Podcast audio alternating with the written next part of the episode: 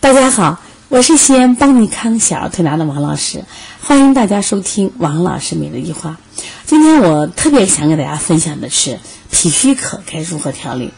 那我们最近接了条小朋友叫金子呀，金子发烧了，他为什么发烧？妈妈很清楚，因为那天晚上他就吃了三个蛋黄派，还喝吃的火龙果，还喝呢喝的奶，肯定是吃多了嘛，特别是夜里吃多，然后就很容易什么呀？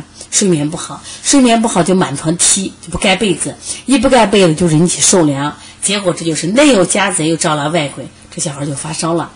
那经过推拿和经过这个妈妈还用两次退烧药，哎，这个小孩呢烧是退下来了，但是呢伴随着咳嗽了。妈妈紧张，哎呀，王老师呀，可不敢咳嗽呀。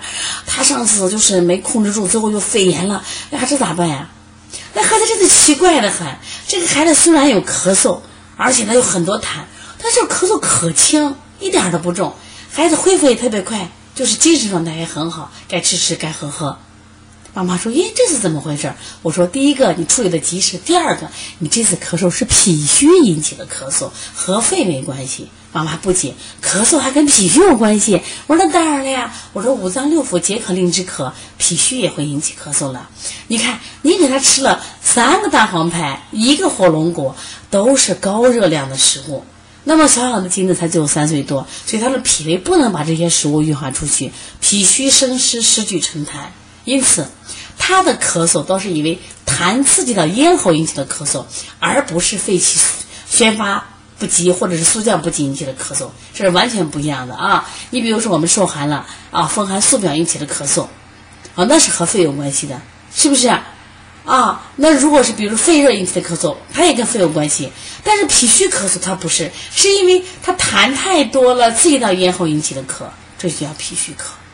这就是这次为什么他没累积肺，知道吧？是因为他的症状就是因为吃多了伤了脾胃，但长期下去来，我们说你会累积到肺了，因为本身什么呀，就是。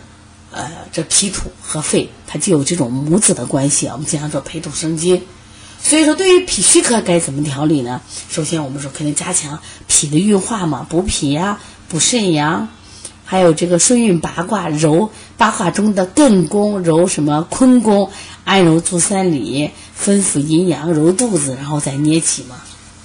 所以重点不是在肺上下功夫，是在哪下功夫了？脾下功夫。你听明白了吗？所以说很多咳嗽不是说一说咳嗽就是肺炎，哪有那么多肺炎呢？只是我们没没没有辩证清楚罢了。如果大家有什么问题的话，可以直接拨打我的电话幺三五七幺九幺六四八九。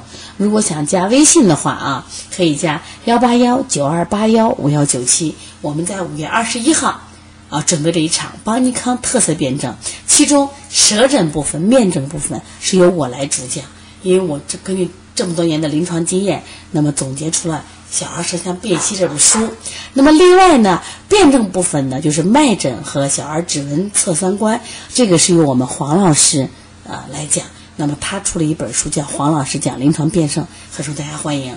希望五月二十一号不见不散，也希望邦尼康的特色辩证给大家收获满满。其实到过邦尼康的人都知道。邦尼康所有的课程都是干货满满，都是我们多年临床的经验，让你少走弯路。